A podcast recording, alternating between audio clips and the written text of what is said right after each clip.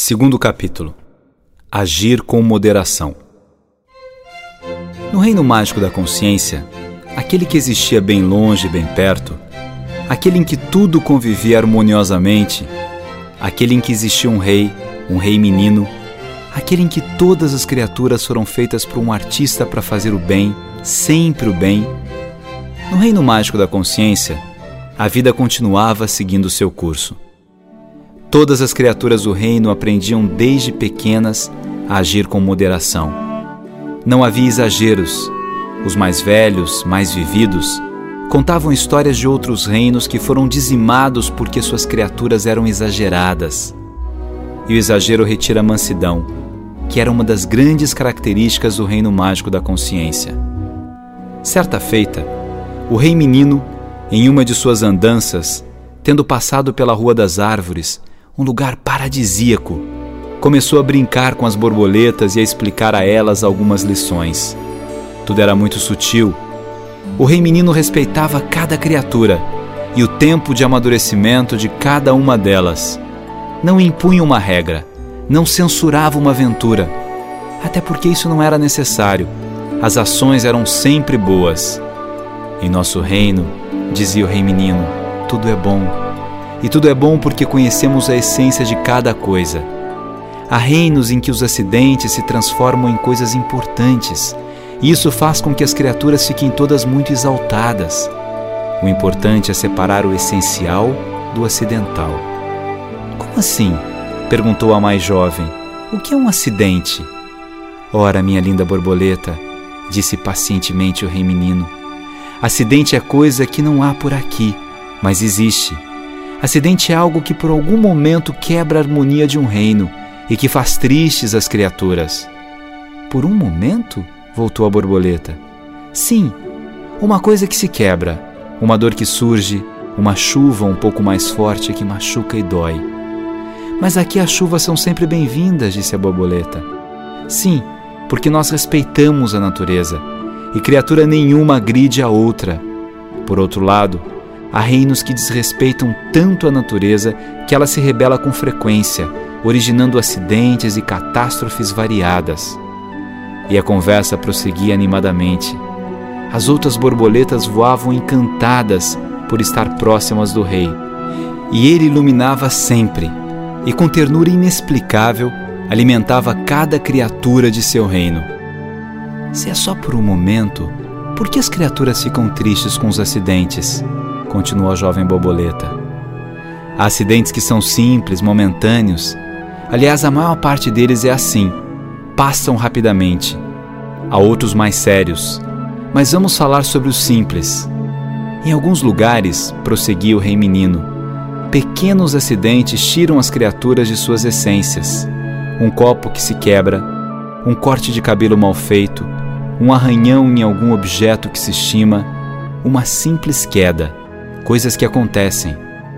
Ah, mas isso também acontece no nosso reino, retrucou uma borboleta mais velha.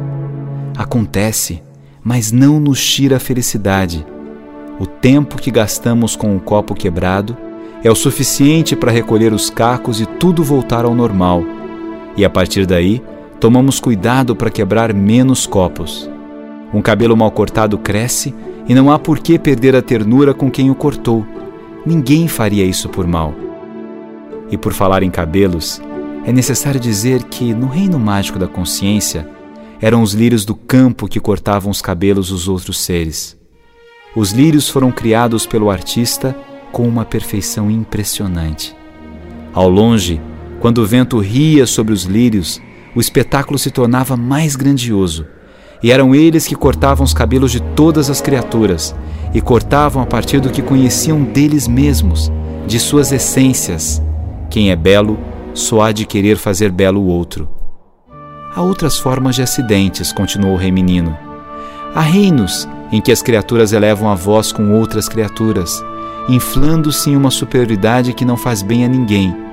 Nenhuma criatura tem o direito de gritar com outra criatura mas isso não existe, disse a jovem borboleta. Não existe aqui, completou a borboleta mais velha. Mas as corujas contam histórias de reinos em que criaturas gritam muito com as outras, e pisam, e magoam, e fazem chorar. No reino mágico da consciência, o choro também existia, mas como algo bom que brotava da alma de quem era capaz de se encantar com cada nova criaturinha que se conhecia. A emoção faz chorar. O ensinamento do rei menino para as borboletas era de mostrar que a essência da vida não se podia perder por picuinhas, coisinhas miúdas, sem importância. Não podiam retirar das criaturas o essencial, e o essencial era ser feliz, fazer o bem. Na volta pela Rua das Árvores, uma alameda que tinha árvores de todos os tipos e tamanhos, o rei menino cantarolava alegremente era cumprimentado por cada uma delas. As mangueiras e goiabeiras, os coqueiros que eram muitos, as palmeiras, inclusive as gigantescas, e uma linda figueira cuja sabedoria era comentada por todas as outras árvores. A figueira tinha vivido muito e conhecia todas as histórias do reino. As corujas conversavam em seus galhos na escuridão dos dias mais frios.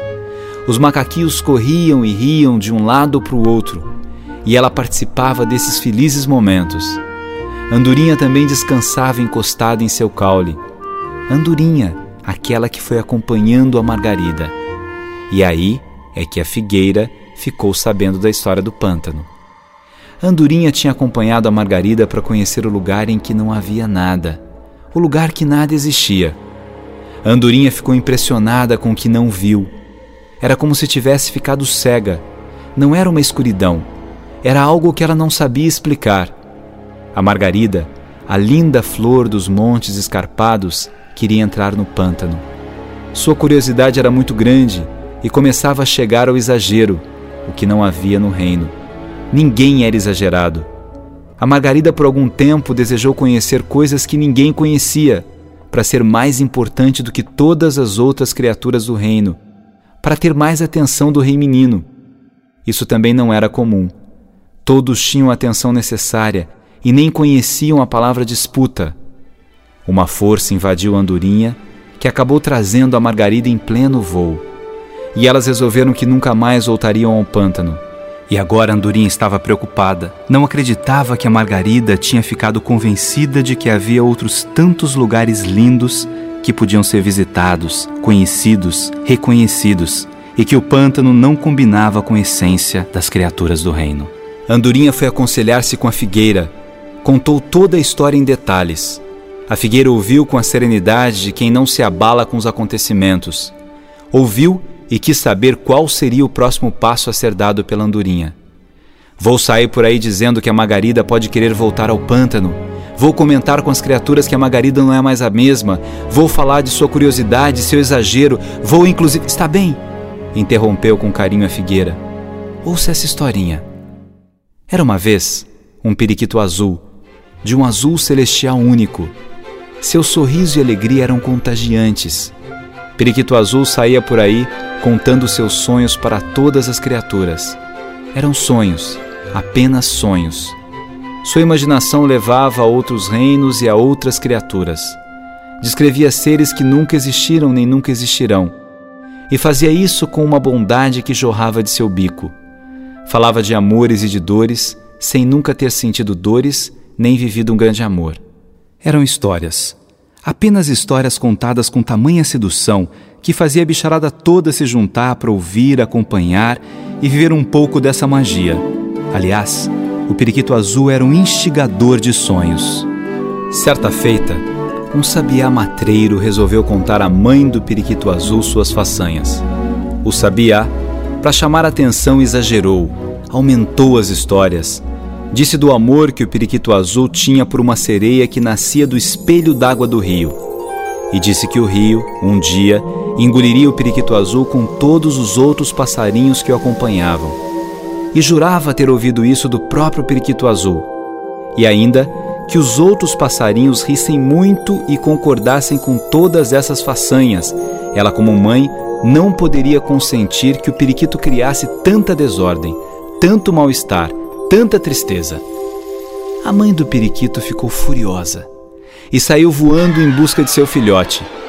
Quando o encontrou, percebeu que ele estava rindo com muitos outros passarinhos. Encheu-se de preocupação e ao mesmo tempo de fúria. Percebeu que o sabiá tinha razão. Seu filhotinho tinha se tornado um líder muito perigoso. A mãe, ciosa de suas responsabilidades e influenciada pelas fofocas do sabiá, já chegou gritando com o filho, chamando-o de mentiroso, de irresponsável e deu-lhe uma senhora surra. Estava fora de si, muito alterada. O doce periquito azul jamais sonhara vivenciar uma situação daquelas na frente de seus amigos. Logo ele, que jamais mentira ou fizera mal a ninguém. O resultado da intriga do sabiá foi dramático.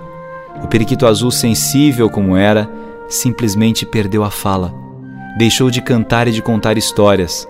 O trauma foi enorme e o instigador de sonhos ficou sem saber se um dia recuperaria sua voz novamente.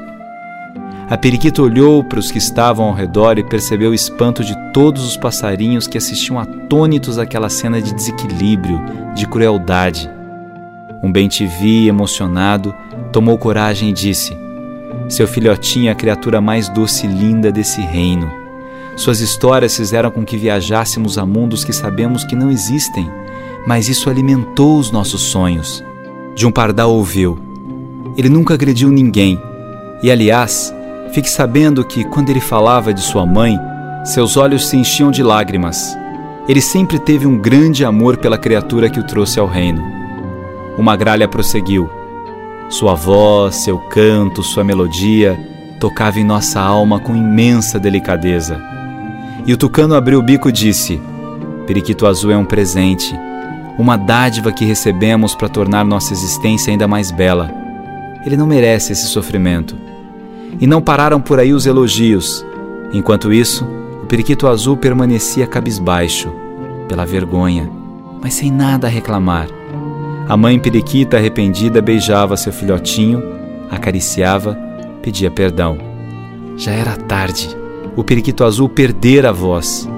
Enquanto isso, o sabiá continuava por aí fazendo suas malandragens sem saber o mal que causara. Andorinha, ouvindo a história, agora enxugava seus olhinhos com o pezinho. Que história triste! Isso não aconteceu nesse reino, não é?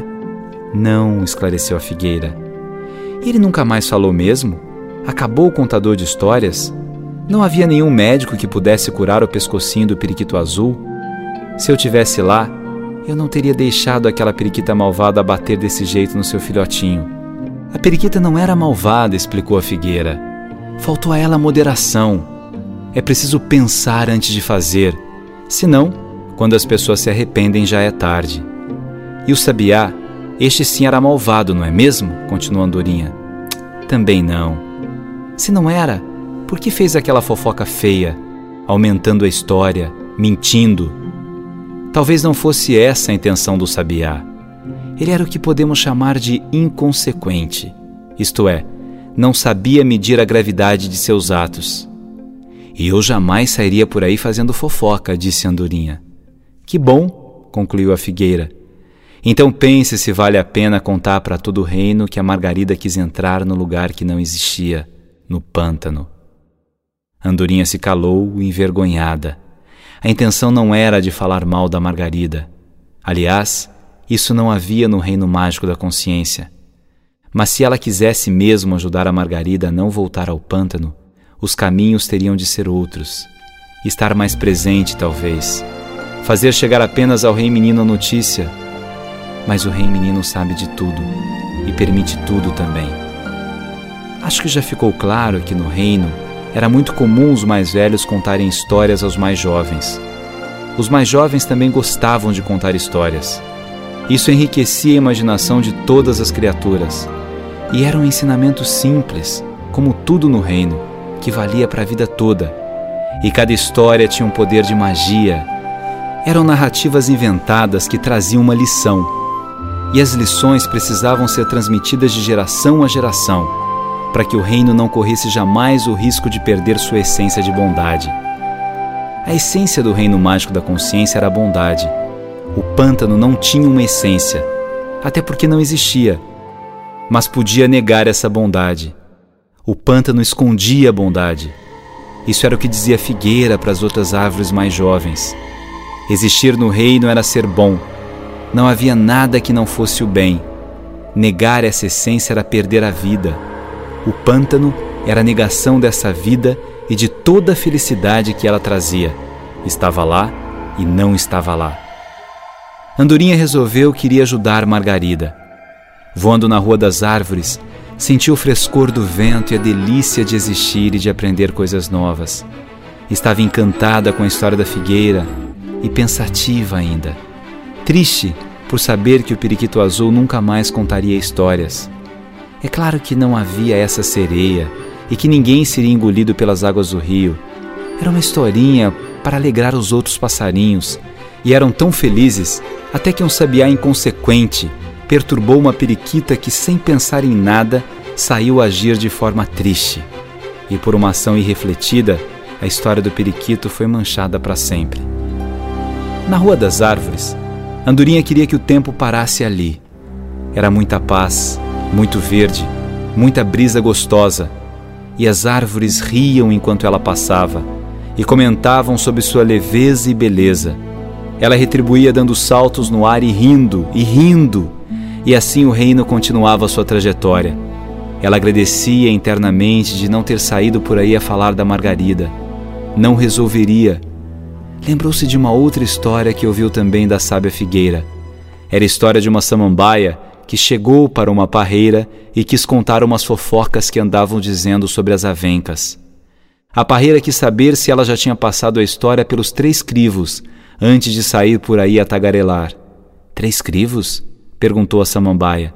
Que crivos são esses? O primeiro crivo é o da verdade. Será verdade o que andam dizendo sobre as avencas? Não sei, respondeu a samambaia, mas alguma coisa deve ter, onde a fumaça há fogo. E o segundo crivo?